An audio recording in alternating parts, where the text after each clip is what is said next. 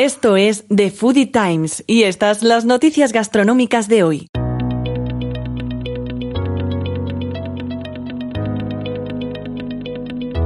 Comenzamos el The Foodie Times de hoy hablando de lo bien que le ha sentado a la cadena de supermercados Día el coronavirus.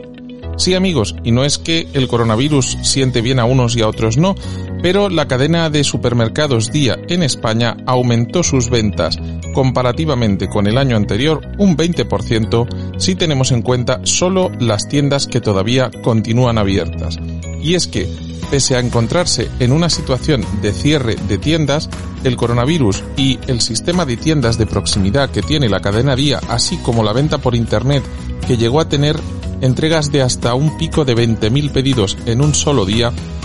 ha permitido que la cadena de supermercados aumente sus ventas en torno a un 16% en el trimestre que atacó el coronavirus más fuerte a nuestro país y en un 8% al país luso, Portugal. No ha habido tanta suerte en Brasil y en Argentina, donde también tienen supermercados, puesto que allí han caído sus ventas, pero de forma global, la cadena Día, gracias al coronavirus, ha salvado muy bien los muebles. Una vez pasada la parte más fuerte de la pandemia y comparando siempre ventas del el año anterior de las mismas tiendas que aún siguen abiertas con las actuales, la cadena todavía mantiene un aumento del 10% que estamos seguros seguirá peleando a muerte como gato panza arriba para intentar revertir la situación tan difícil y crítica que ha tenido durante los dos últimos años.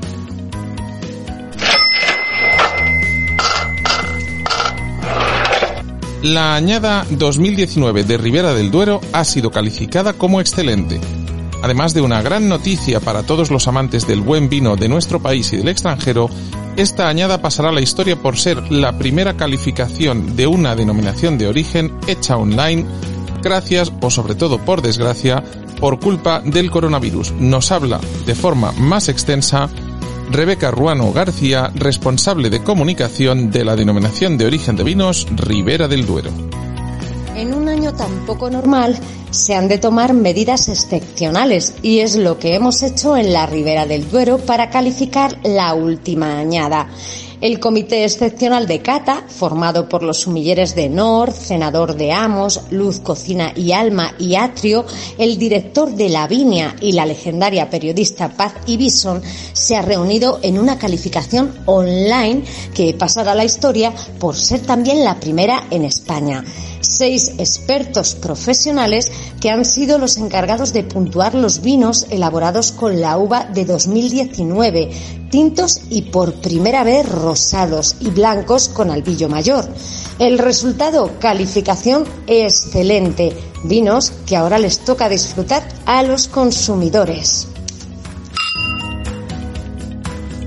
Llegan los carritos de la compra inteligentes de la mano de Amazon. Y es que Amazon lo ha vuelto a hacer. Si en 2018 nos sorprendía con Amazon Go en Estados Unidos, una tienda en la que uno puede entrar simplemente identificándose como usuario de Amazon, comprar y a base de sensores y cámaras de seguridad ir metiendo las cosas en el carro y salir sin pagar porque todo queda automáticamente registrado y facturado en nuestra cuenta, ahora Amazon crea un nuevo sistema más simplificado llamado Dashcar, un carrito de la compra similar a los que podríamos ver en cualquier supermercado, pero con pantalla táctil y un cajón en la parte inferior que tiene todos los sensores y la batería para funcionar. El usuario lo único que tiene que ir haciendo es colocando los ítems en el carrito y en el caso de frutas, verduras o productos frescos, indicar de qué artículo se trata, ya que el carro incluye báscula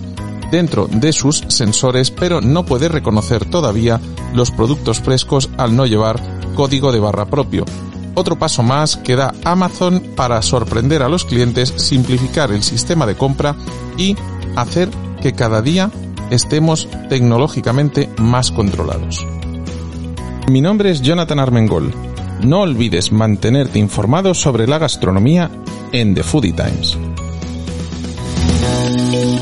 Y recuerda que puedes seguir The Foodie Times en thefoodietimes.com, en tu altavoz inteligente Alexa, Google y Apple HomePod, pedírselo a Siri, al asistente de Google o seguirnos en Spotify, Evox y en la mayoría de plataformas de podcast.